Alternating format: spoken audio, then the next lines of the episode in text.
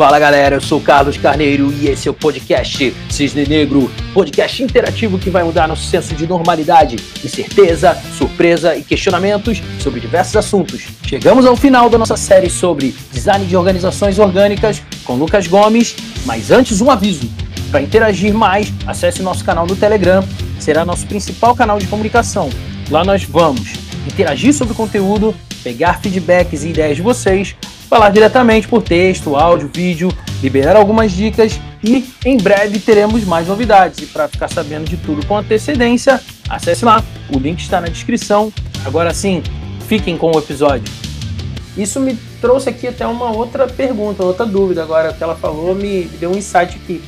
No caso, ela que está aqui no âmbar conformista, como você falou, no amarelo aqui, é, para ela chegar no orgânico, não sei se isso aí é previsto no método, ou se não, o que, que você acha aí do, da sua visão e tal. Para chegar no orgânico, ela teria que se tornar primeiro a outra camada, ela teria que evoluir do amarelo para o laranja, para depois o verde, para depois chegar lá no orgânico, ou dá para fazer uma transição direta? É. Ou sei lá, não tem resposta.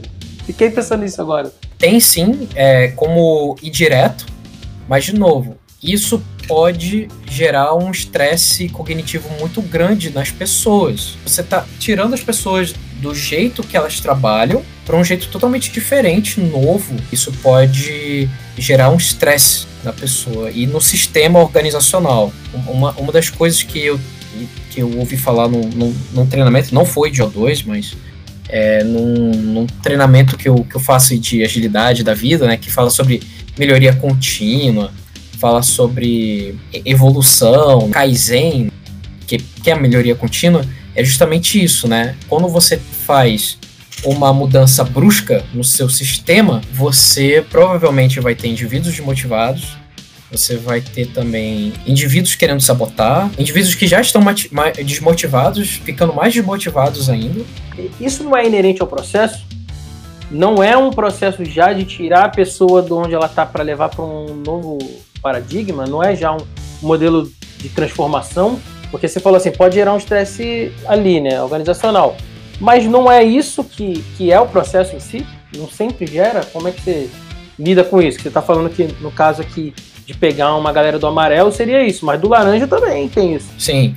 Só que, de novo, né? Pelo menos no laranja, fazendo experimentos curtos e pequenos, aonde você tem um sponsor que vai viabilizar esse experimento e vai participar do experimento, você consegue mitigar um pouco e fazer sim um Kaizen. É diferente de eu chegar para uma empresa laranja e falar: amanhã a gente é organismo, uma organização orgânica. É diferente. É, então eu estou partindo do pressuposto que a empresa vai deixar de ser um e vai ser outra, sei lá, daqui a dois meses. Não, mas, mas é assim que normalmente é feito? Não, não é um processo que a gente falou que você implanta menor. Por exemplo, a Valéria citou aí o trabalho dela lá, mas ela não está falando que toda a prefeitura tinha que virar assim. Talvez lá onde ela está, ela conseguisse fazer o que você fez. De aplicar num, num pedaço menor ali, talvez onde ela está inserida, ali, pessoas que trabalham diretamente com ela, fazer uma célula. Só para entender, eu não estou dizendo que nesse caso teria que ser do tudo ou nada. Mas é a mesma coisa, a mesma aplicação. Qual que é a diferença? Eu perguntei a transição mesmo. Se dá para transicionar do amarelo direto para orgânico, ou se teria que ir gradativo subindo esses níveis que já existem aqui, talvez fosse menos estressante, justamente como você citou. Que o estresse vai ter, vai ter, mas aí. Vai ter. Porque, por exemplo, falei o negócio das pessoas. O problema de perder as pessoas, num órgão público talvez você não tenha, porque a maior parte das pessoas ficam ali a vida inteira é uma fraqueza aí que você não tem, você tem a desvantagem, porque se a pessoa ela não tiver as competências e o mindset que é necessário para fazer isso, você não pode trocar ela também. Então é, é um outro problema. É o problema de ser fixo demais. O outro é móvel demais. Então tem, tem aqui algumas coisas que são até espelhadas, até inversas em relação a, ao amarelo e o laranja aqui. Mas, pô, me parece que tem pontos fortes também. Por exemplo, a hierarquia ser forte é mais fácil para implantar uma mudança. E chega o chefe e fala assim: vamos fazer isso, vamos virar orgânico agora. A tendência das pessoas obedecer é maior do que no outro que é mais livre. A pessoa fala: não, não quero ser orgânico, não, eu quero fazer outra coisa. Vamos fazer hackathon aqui, sei lá. Entendeu? Eu tô chutando aqui. Entendeu? Então, assim, no, onde tem mais liberdade, tem mais mais rebeldia também, tem mais discordância, tem mais insight também, mas tem mais discordância. Onde é mais hierárquico, talvez as pessoas sigam mais. Falam assim, ó, trouxe um negócio novo aqui pra melhorar a nossa vida, vamos virar orgânico. Ah, vamos então, pode ser. No lugar onde tem mais hierarquia, talvez tenha mais confiança, como você falou. Então tem, me parece que tem vantagens e desvantagens diferentes, mas que deve dar. É isso aí. é louco, né? muito louco, muito louco. Mário, Mário queria falar alguma coisa aqui, né? Vai lá.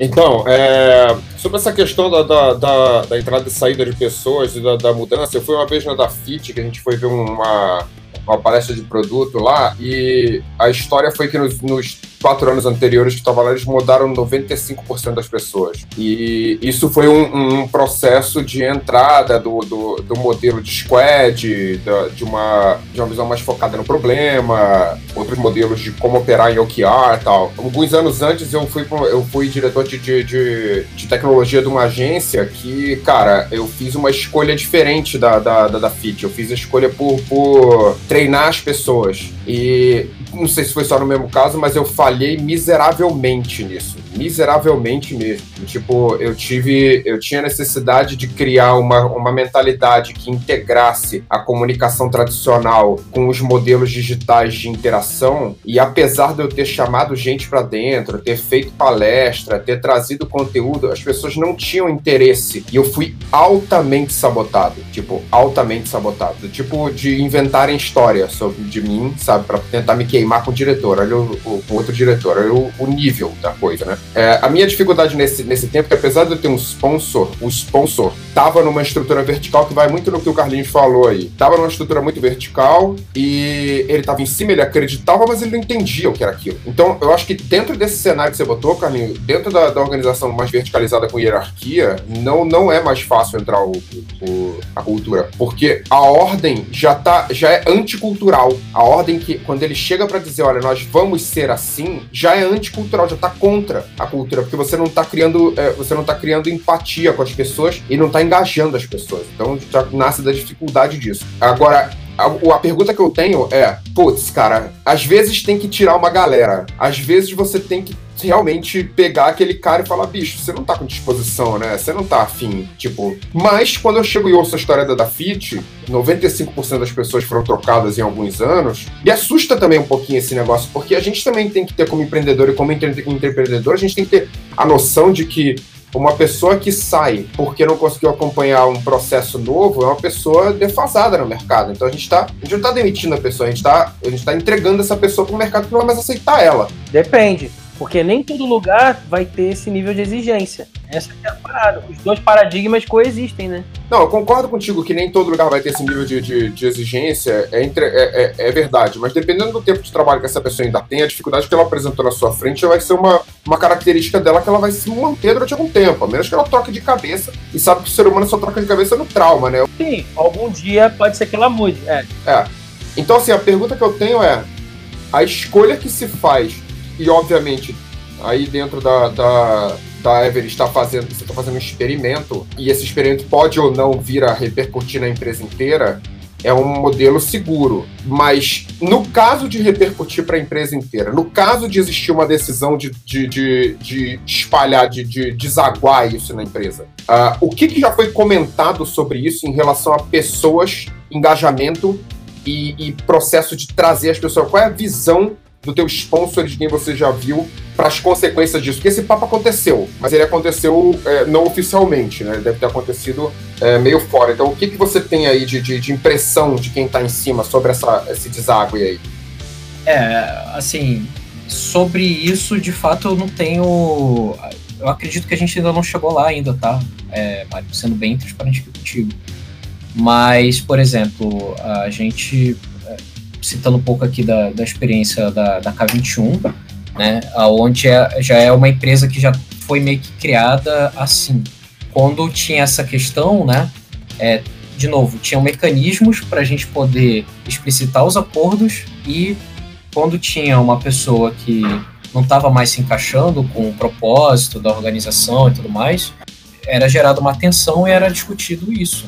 E, quando, e como a pessoa já está no jogo ali, ela já entende as regras do jogo e aquilo está explícito para ela, pelo menos, por exemplo, a K21 não tem uma área de RH, por exemplo. Quem contrata e quem demite são os times, entendeu? Então, olha só a quebra de paradigma aí. Hoje, na, na Everest, eu não, realmente, a gente ainda não chegou a esse nível de, de discussão. Não ainda. Sim, mas, por exemplo, se chegar o RH a entrar, por exemplo, você fez o experimento. Aí vamos supor aqui nosso exemplo, e os caras falam assim, ó, deu sucesso, vamos expandir para a empresa, o próximo é o RH. Talvez daria para ter uma influência maior aí, né? Nesse, nesse aspecto. Antes, antes de mais nada, né, gente? A gente teria que trabalhar com capacitação da, da galera que tá lá, a gente teria que trabalhar todo, tudo isso, né? É, para que, beleza, agora sim a gente começa a conversar e, enfim, né, atuar de forma orgânica nessa área diferente. Mas, né, como você mesmo falou, o RH, né? O RH vai ser assim agora. A gente vai ter acordos, a gente vai ter papéis e responsabilidades claros e a gente vai começar a criar tensões criativas para poder resolver elas. É, a ideia é entender o que é possível, né, ser feito, tipo assim, né? Que nem o Mário falou ali, por exemplo, que para ele é, tá indo contra a cultura. Eu já entendo que a hierarquia naquele modelo é a própria cultura. A cultura dos caras é seguir a hierarquia. Por isso que eu fiz um paralelo antes aqui com a teoria clássica da administração, o modelo do Fayol, que partia da, da, da hierarquia como o um modelo, como o que é desejável, que funciona. Tá, e, e, já entrando aqui sem nem pedir, pedir licença, mas eu trabalhei na CNI durante algum tempo, né? A, a Confederação Nacional da Indústria, até o nome fala vertical, né? É, cara, mas é, é, é, engraçado como existe um conforto na hierarquia, né? Existe um conforto gigante na hierarquia. É, as pessoas elas se apoiam na hierarquia como se fosse é que nem uma pessoa que está doente e pede atenção porque está doente, sabe? É, é uma coisa muito louca. Eu não sei, eu queria até. Eu tô até. Eu tô saindo um pouquinho do assunto, mas acho que é uma coisa interessante de, de, de falar, até pelo contraste que a gente tem aqui conversando sobre a questão de, de organização orgânica. Cara, é, eu não sei. Eu acho que. Eu não sei se a, se a hierarquia se desenvolveu como cultura e gerou conforto, ou se ela se desenvolveu através de um conforto do tipo, cara, é mais fácil que alguém para me mandar fazer o que eu quero, o que eu preciso, do que eu ter, eu ter, eu ter decisão. O que vocês acham em relação a isso? Olha só, deixa eu até dar uma opinião aqui. Eu tô de chefe novo e ele não sabe ainda uh, os meandros da situação da logística, principalmente a parte de infra, porque é infraestrutura e logística, né? E eu já fui gerente ali onde ele está e, e ele veio me fazer algumas perguntas e ele tirou a seguinte conclusão, não sei de onde, mas ele tirou essa conclusão. É, quem tem uma boa equipe não precisa ficar preocupado eu falei, não, precisa ficar preocupado, porque a tua equipe depende também da sua preocupação. Mas não precisa você ficar desesperado, é diferente. Porque aí você entendendo o que a equipe está fazendo e acompanhando o que a equipe está fazendo, você consegue ficar mais tranquilo, né? Então, quer dizer, autoridade sem responsabilidade? Difícil, né? Então, é, é pra você ver, o Carlinho falou de faiol, né, Carlinho? Tirania. Autoridade sem responsabilidade é tirania, pô. É, e responsabilidade sem autoridade é abuso. Justo. Escravidão. Pegou? Vou até falar de novo aqui agora, juntando nossas frases aqui, ó, pra ficar bem registrado. Autoridade sem responsabilidade é tirania e responsabilidade sem autoridade é escravidão. Boa, muito boa. E quando, e quando você tem. E aí, falando sobre é, autoridade e responsabilidade, né? autonomia também, né? Autonomia, você tem que ter é, autonomia com responsabilidade, né? É, tá, e aí você está defendendo, aí você tá defendendo exatamente o argumento que montou, eu acho que, que a questão da autonomia versus responsabilidade monta a estrutura hierárquica que a gente conhece verticalizada, porque as pessoas não têm autonomia porque ninguém acredita que elas podem ter a responsabilidade. Falta confiança né, nas estruturas, né? A gente, na verdade, assim, é muito engraçado quando você viaja pelo mundo, vai para outros países, você descobre que, por exemplo, em Portugal você não usa muito contrato, né? As pessoas não têm muito contrato. Os contratos são de boca. Então são mais ou menos os contratos orgânicos que acontecem dentro do O2, né? São contratos que são de boca, né? uhum. né? Não só de boca, mas são contratos que você não precisa assinar, né? Você simplesmente recebe aquela Aquele negócio você concorda com aquilo, beleza, tá feito. É meio que o combinado não sai caro, né? Combinado não sai caro. E aí, só que a questão é que também eu confio que você não tá mentindo quando você fala que ok. Só que a gente parte do preceito da confiança. No Brasil, a gente aprendeu a partir do preceito da desconfiança. E eu acho que é por isso que a gente sofre tanto no, no, no trabalho e na, na, hora de inovar, e por isso que o Brasil não é um, um centro de inovação. Mais ou menos. Eu, eu tenho um outro pensamento aqui de que essa coisa da confiança é do ser humano, tá? Essa coisa da desconfiança é uma coisa já artificial, das organizações modelo cartesiano. Porque a confiança é natural. Vou dar um exemplo. Pega as startups aí, Uber. Você entra no carro com um cara que você não conhece. Você tem que ter confiança. Vários modelos são baseados em confiança. Airbnb. Você tem uma aval de várias pessoas dizendo para você que aquele cara tá ok, entendeu? Você... Justamente. E mesmo assim, às vezes falha. Não, claro. Mas às vezes falha, não é às vezes acerta diferente. Sim, mas se você for o sorteado para ser o da vez que falhou, não dá para dar essa desculpa, entende? Melhor não atravessar a rua, então. Você pode ser o sorteado e não, não, chegar então... um carro sem, sem farol te pegar. É esse o argumento que eu quero eliminar, na verdade. É isso que eu quero combater. Eu tô falando aqui que os modelos baseados em confiança, eles em geral falham um pouco. Eles têm falhas, não são perfeitos, mas eles falham menos do que os baseados em desconfiança. Sim, viver é um risco. E a gente está num momento de criticar e de questionar esse paradigma mesmo. Com as coisas do Covid, em que o governo proibiu as pessoas de de exercer atividade comercial. E, tipo, se fosse assim, é, você falou, pô, então não sai na rua que você não ser atropelado, é a mesma coisa. Tipo, não sai na rua que você não pega o vírus, entende? E quando, na verdade, sempre, qual é a melhor decisão? Deixar as pessoas decidirem no escopo individual. Quem quiser sai, quem não quiser não sai. Esse era o correto e é a melhor forma de resolver qualquer coisa. Toda vez que você centraliza, você tem muita perda. Só que ali é, é, é, não é um, o objetivo do governo não é ter um ganho de performance, sim de poder. Então faz sentido controlar mais e restringir a liberdade dos indivíduos porque eles ficam mais poderosos. Porque se eles quisessem ter um estado mais rico, por exemplo, vai na contramão, entende? Porque aí se as pessoas não trabalham, não gera imposto. E aí como que o governo faz? Restringe a atividade econômica, que gera receita para o governo, o governo vive de imposto, certo? E aí aumenta o, o salário do funcionário público. Como que essa conta fecha? Não fecha, entende? Então é justamente esse questionamento, a provocação aqui, saca? E quando você pensa assim, ó, os modelos baseados em confiança sempre são melhores. Eles têm falhas também, acontece, tem o risco, e, e você fala assim, ah, pô, mas de boa, a comunidade é, é, é, valida isso pela curadoria. Isso é você, um cara que pensa assim. Mas no início, um monte de gente não usava o Uber com esse pensamento. Ah, mas não sei quem é. No táxi, os caras pelo menos validam lá, não sei o quê. Né? E também dava problema no táxi, igualzinho. Uber, Airbnb, todos. É, eu acho que eu, eu, eu, você tá falando de uma transferência, né? Você tá falando da transferência de, de, de confiança. Eu tô falando não, de uma, não, de uma coisa mais cultural. Baseado assim. em confiança. Precisa que você confie na pessoa para funcionar. Se você não confiar, não funciona. Entende? Hã? Ou na entidade.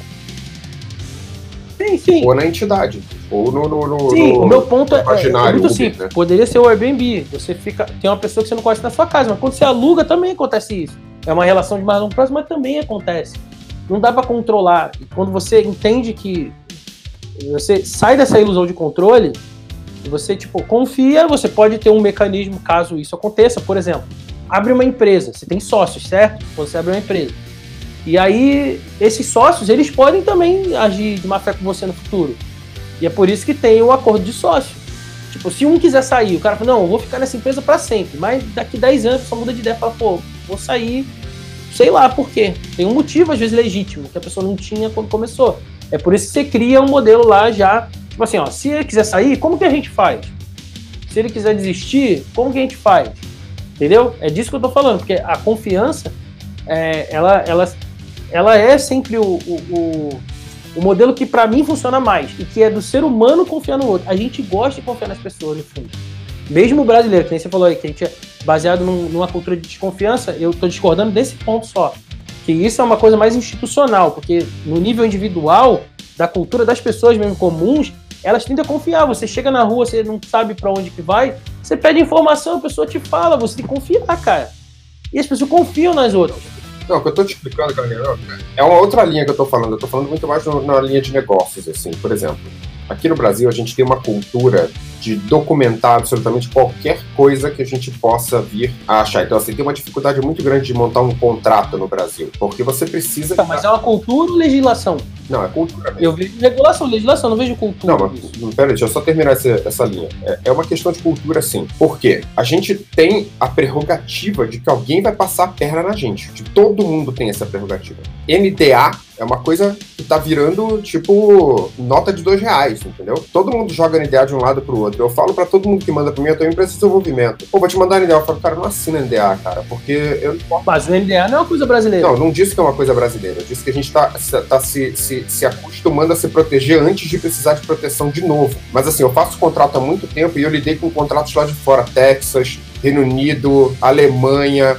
Eu vi os contratos desses caras. É muito diferente. Eles não se amarram para todos os lados. Eles simplesmente escrevem o que, que vai ser entregue, o que, que eles esperam que seja entregue. E tem contrato alemão, cara. Eu fiz um contrato alemão uma vez que não tinha preço final, cara. Tipo, era aquilo. E, e, e bicho, é uma questão cultural do povo mesmo. A gente tem uma, uma insegurança em relação ao próximo aqui no. Não sei se é no Brasil ou se é uma coisa latina. E eu acho que isso ajuda muito naquele aspecto que eu estava falando da questão da hierarquia. Tipo, é muito mais fácil para mim ter um governo que me diz o que eu tenho que, que documentar ou ter uma cultura que me diz o que, que eu tenho que documentar do que eu assumir o risco de estar fazendo a parceria com alguém, entendeu? Então, discordo, cara. Discordo total. Isso que você falou, para mim, é o extremo oposto. Eu estou diametralmente oposto a você.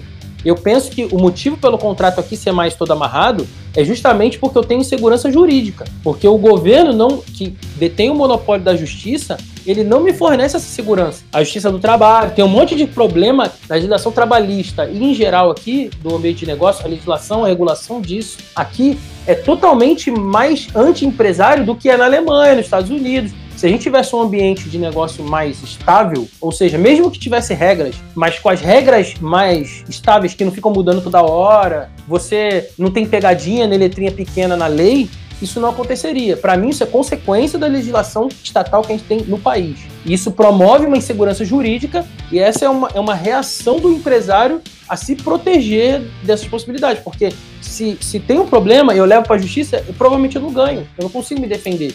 Então eu tento me defender me antecipando. Para mim isso é uma reação, não à cultura, mas à legislação. E, e aí sim, se você colocar como cultura o, o, modelo estatal, é, que virou cultural, lidar com isso, nesse aspecto, sim. Mas não porque isso é coisa do brasileiro, mas sim porque a gente está no Brasil num ambiente extremamente regulado e sem segurança jurídica. Então a desconfiança é da, da justiça. Eu sou um, posso me colocar nessa posição. Eu confio nas pessoas, mas desconfio da justiça. Ela, eu não confio que ela vai, vai me defender plenamente só por eu estar correto. Já tive problemas na justiça, mesmo tendo provas, concluindo as coisas, eu perdi a causa que eu disputei. E eu senti na pele o quanto que a justiça do Brasil, ela, ela só é a justiça do nome, entendeu? Então acredito que nos outros países que você citou, a, a justiça deles deve ser mais sólida, com regras mais bem definidas e mais bem cumpridas do que aqui. O que te traz mais segurança jurídica depende menos do contrato ali. Se o cara não cumprir, ele toma uma multa, o que está ali previsto vai acontecer.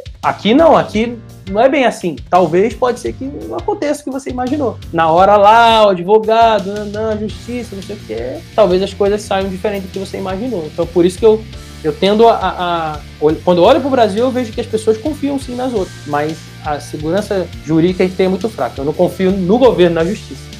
A questão da hierarquia que eu vejo essa coisa verticalizada que se, se formou, que virou uma, uma virou uma base de trabalho, porque, cara, quando eu tava na CNI, eu ouvia pessoas dizendo assim, ah, cara, mas aí é o chefe que resolve, não tem nada a ver com isso. Que é, é a cara, né, do, do, do vertical, né? Eu, eu, eu, fico, eu fico pensando é, como que, que, como que essa, essa, essa estrutura foi criada em matéria de, de conforto e como que esse conforto pode ser substituído no momento, porque assim, é muito difícil você botar contratos dentro de uma estrutura vertical. Né? É, é, muito complicado você. Porque o contrato, ele é um. Ele é um ele, aí você me, me se eu estiver errado, tá? Mas assim, dentro da, da, desse conforto da verticalidade, é, como é que você. Como é que, como é que você traz esse cenário? Porque, assim, querendo ou não, você vai trazer pessoas diferentes para ocuparem cargos específicos dentro do O2, né? E você, você relaciona isso com, com cargos dentro da, da, da da corporação ou você traz uma pessoa que você vê que tem mais a ver a ser facilitadora, a ser, a ser o secretário e tal? Como é que você seleciona essa galera? O lance, tá, Mário? É, o lance é no, no O2 você não, não, não é propagada essa ideia de cargos, tá? É propagada uma ideia de papéis. Um papel ele é energizado por uma ou mais pessoas. E aí, esses papéis que eu falei, secretário, facilitador, ela interno, externo, são os papéis básicos. Podem ter papéis que surjam na, na organização, ali no círculo, totalmente novos. Fora esse, por exemplo, um papel que vai cuidar só de contratos, por exemplo. E a gente tem uma atenção criativa para isso, que é a ausência de alguém que mexa com contratos. E aí eu vou propor uma, uma, uma proposta de solução que é, ó, a gente precisa de um papel que cuide de contratos e financeiro, um exemplo, entendeu? E aí a gente começa a discutir o propósito desse papel, os artefatos deles e o, as responsabilidades desse papel, entendeu? E aí a gente vai fazer o modo selecionar, tá? que é um outro modo, aqui eu só falei de um modo, que é o sincronizar, né?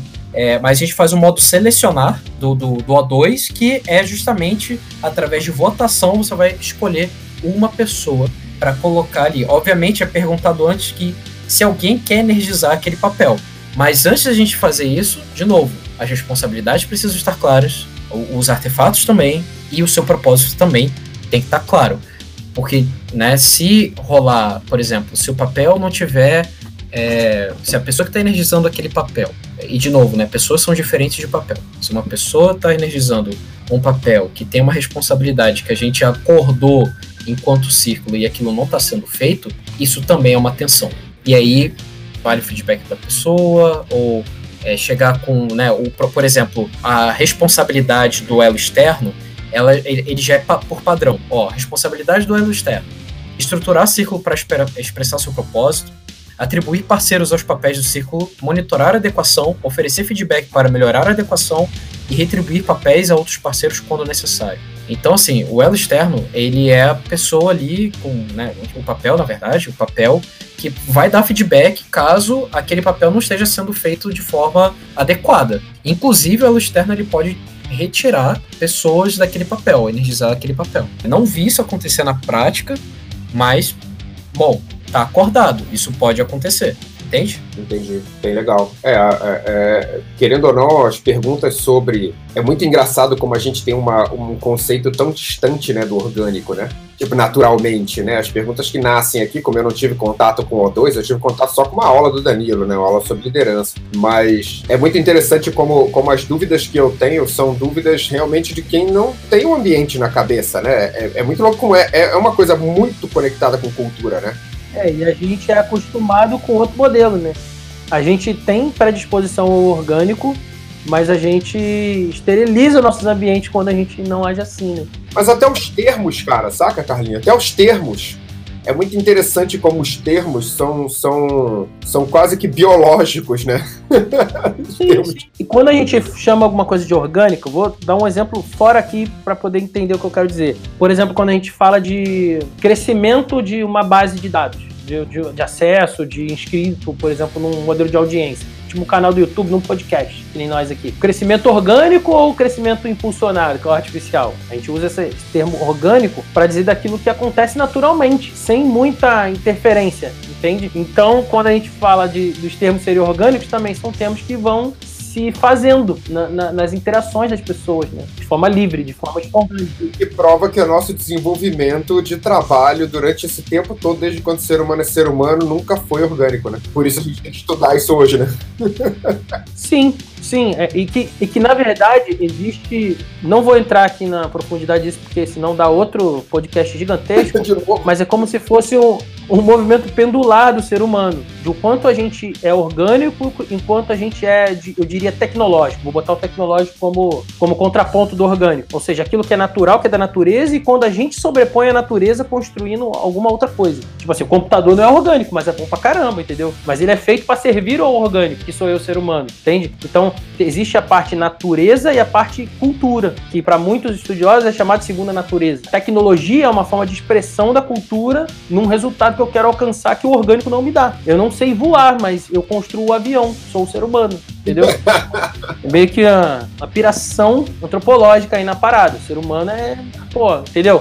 Tem o orgânico e tem o tecnológico aqui, que é o artificial positivo, que me dá um ganho. A discussão é densa, né? É um, é um assunto denso, né? Só esse viés aqui já ficaria super denso, da gente traçar um paralelo do que, que se constrói e o que, que é natural. Lucas, muito obrigado aí pela participação top pra caramba. Foi muito além do que a gente tinha imaginado aqui. Sim, nossa, eu, eu, eu também eu também tô surpreso, assim, e, Assim, eu, eu, é algo que eu tô me colocando no, no, lugar de aprendiz também, né? Eu tô aprendendo sobre isso. Tenho muito a aprender ainda, mas o importante é aquilo que eles falam no treinamento deles. Só ficar na teoria, você perde muito, né? Então você tem que praticar. É, mas é também pirâmide do conhecimento aqui, William Glasser. Você, quando você ensina, você aprende mais também. É então você tá aqui compartilhando com, na medida que você compartilha, você também está aprendendo mais porque você tem que ficar falando, defendendo os termos. Então isso aprofunda isso em você, né? Isso, exato. Só, só uma últimazinha rápida só. Eu estou montando uma empresa. Tem quatro meses que eu estou montando uma empresa, né? Desenvolvimento de software baseado em assinatura, que é software low code baseado em assinatura. E, cara, você acha que é viável nascer, já nascer com, com essa estrutura, ou é, ou é necessário que a gente tenha uma cultura prévia para se adaptar a ela? Não, pelo contrário. Você começar, eu acredito que seja até mais fácil, porque você já, já vai pré-estabelecer o, o, as regras do jogo no início. Começar assim, por exemplo, você vai começar uma empresa. Então você pode já ter um círculo. E aí você vai estar tá fazendo toda a parte de contratação de pessoas, por exemplo, já fazendo o onboard nesse novo modelo, entendeu? Sim, é, a empresa pode ser o círculo. Tipo assim, Isso, quantas, exato. quantas pessoas tem na sua empresa? É você e mais quem? Agora são cinco. Já é um círculo. Então, é muito mais fácil engajar cinco do que tipo 50, 200, 3 mil, 10 mil, entendeu? É que você chegou depois. É, eu tinha feito essa consideração no início.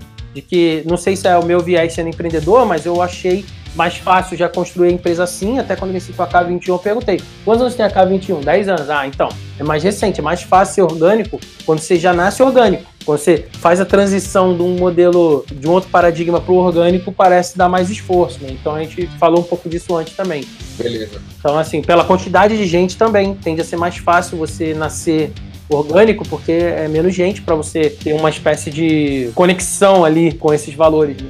Vamos trocar uma ideia, Mário. Nossa, eu ia falar exatamente isso. A gente pode trocar uma ideia assim, cara. Pô. E aí a gente. Mas aquilo, Mário, a, a, dica que eu dou é assiste o treinamento básico e, e tire suas conclusões. O, o, treinamento gratuito, sabe? E tire suas conclusões, olha, digere. É, o treinamento ele é um pouco denso e e aquilo, né?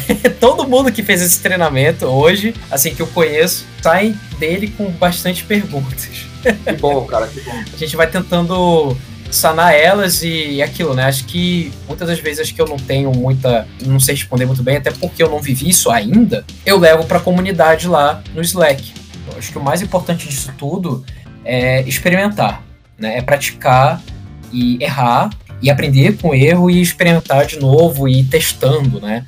Eu acho que essa é, essa é a consideração que eu tenho para fazer, né? Independente do paradigma que você está hoje, né? É, daqueles que a gente conversou aqui, é experimentar, porque essas empresas que, que têm essa cultura de, de organismo vivo, elas tendem a se adaptar melhor e se adaptar mais rápido, inclusive. Se a gente for pensar em empresas que têm muitos processos e muitas amarras e tal, elas têm uma certa dificuldade de se adaptar. Será que a gente vai estar pronto para um próximo cisne negro? A gente não sabe quando vai acontecer, a gente sabe que vai acontecer, mas a gente não sabe quando, a gente não sabe como, a gente não sabe o que vai ser, né? E aí, curtiu? Você pode acessar o Cisne Negro nas principais plataformas de podcast e também em versão vídeo no YouTube e no Instagram quiser participar como convidado, indicar alguém ou acessar o nosso canal do Telegram, todos os links estão na descrição. Eu sou Carlos Carneiro e até os próximos episódios.